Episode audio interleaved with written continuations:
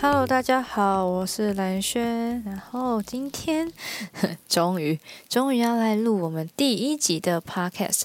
那这 Podcast 其实也就是相隔的蛮久的，因为上一次是呃那个试播集的部分是我在两千订阅的时候就出了一个试播集这样子。那这一次现在做第一集已经 就是五千五千多人了。那我自己是因为就是本本身就是做兴趣啊，我也不希望说我自己就是可能有太有压力在上面，就是我有灵感的时候我来做这样子。那我也是一直在想说，我要怎么把 podcast 的主题定下来，或者是要用一个什么样的方向。后来我就想到说，就是在 IG 上面会有蛮多人问我问题，那我就从这个问题，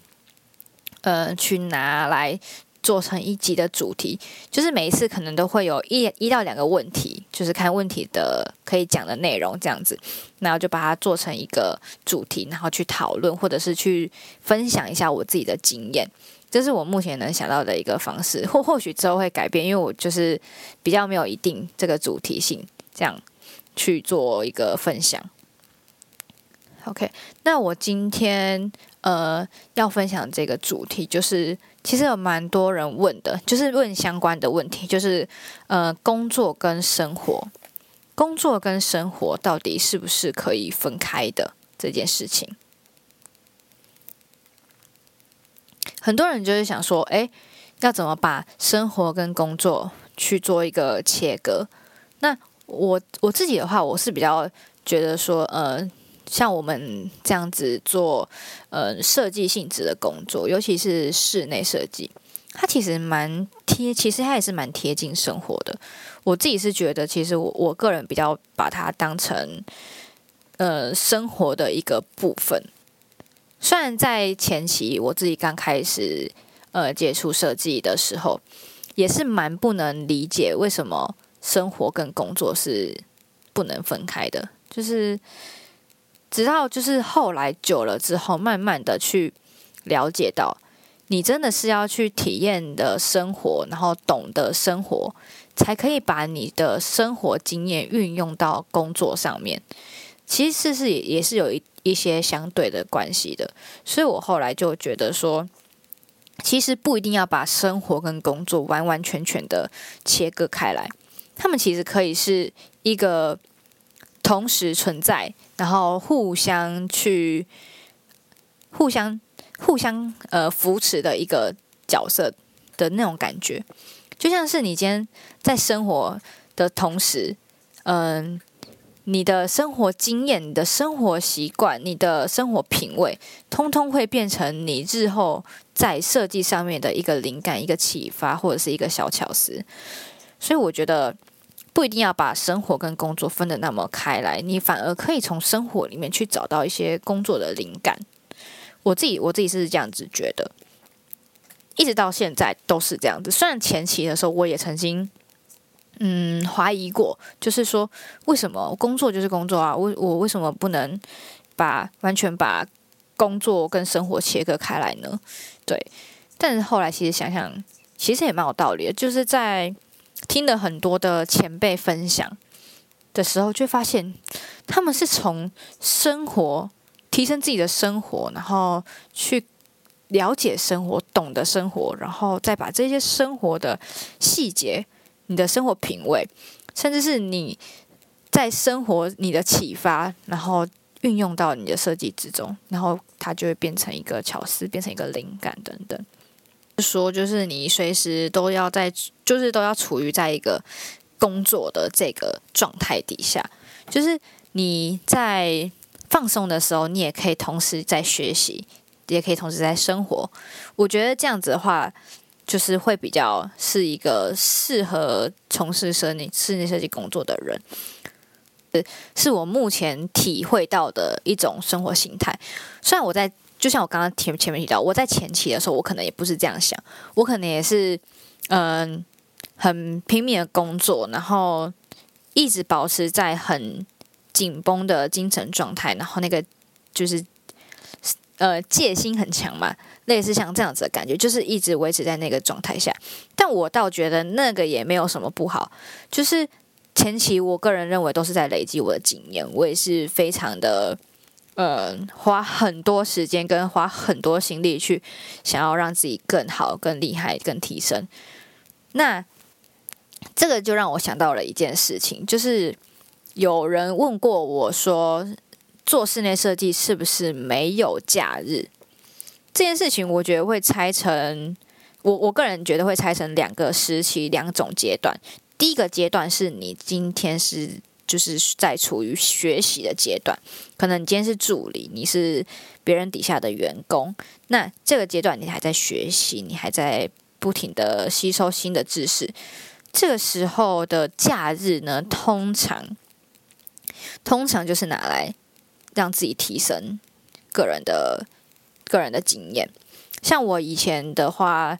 假日的话，我嗯，要么就是我会看很多别人的作品，然后去嗯找很多材质的资料，然后或者是去嗯书局等等，然后去翻一些功法的书，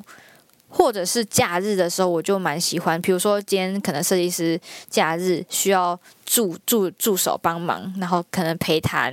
那我也蛮愿意参加的，因为我觉得。就是从别人身上，因为他们是有经验的人，然后我我那时候只是一个没有经验的人，那我必须去多听多学习，然后才可以吸收这些知识，变成我自己的东西。那其实我那时候我就会蛮喜欢陪谈的，我其实蛮喜欢跟在呃设计师旁边，然后去看看设计师是怎么做事情的。在前期的时候，就是不同的设计师有不同的做法嘛，那你就是多看别人每一个人不同的做法，然后你可能就会从中去发现他们是怎么样跟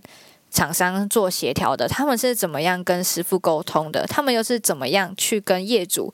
对答。因为在这个前期的时候，你什么都不懂的阶段，你你可能能做到就是。听，然后去模仿，甚至是去练习，让自己是不是可以也像他们一样，去把你想表达的东西讲出来，或者是想把你想要做的做法勇敢的去表达。我觉得这个都是还蛮值得去练习的一个部分，就是不要怕出错。因为我其实我一开始也很怕出错，然后后来有一个前辈，他就跟我说：“不要怕出错，因为你如果不敢问，然后不敢表达，你永远不会知道你是对或错。就算你讲出来是错的，那你至少知道，哎，这个东西是错的，这个这个做法或者是这个说法，下一次不能再去用，不能再去出，不能再出现这样子。所以我就觉得说，那就不要怕会犯错。”因为如果你小的错不犯，那有一天犯了大错的时候，那可能真的是比较难 去难去收收拾这样子。所以我觉得就是不要不要害怕，那大家就可以多听多学，在前期的时候。所以如果你要讲说有没有假日这件事情，前期的假日，我个人就是觉得说，就是可以拿来提升自己的能力，然后去学更多的东西。越越多越好，不不论是去学怎么画图，然后怎么去做新的功法、材质等等，你你你光讲认识材质，就有好多种材质可以认识。所以其实你可以慢慢累积、慢慢看，然后慢慢收集这些东西，有一天它就会变成你将来你具备的能力。那另外一个就是后期的话，像。以目前我到现在这个阶段，我的假日基本上，嗯，讲讲讲实在，就是可能会花比较多时间在业主的身上，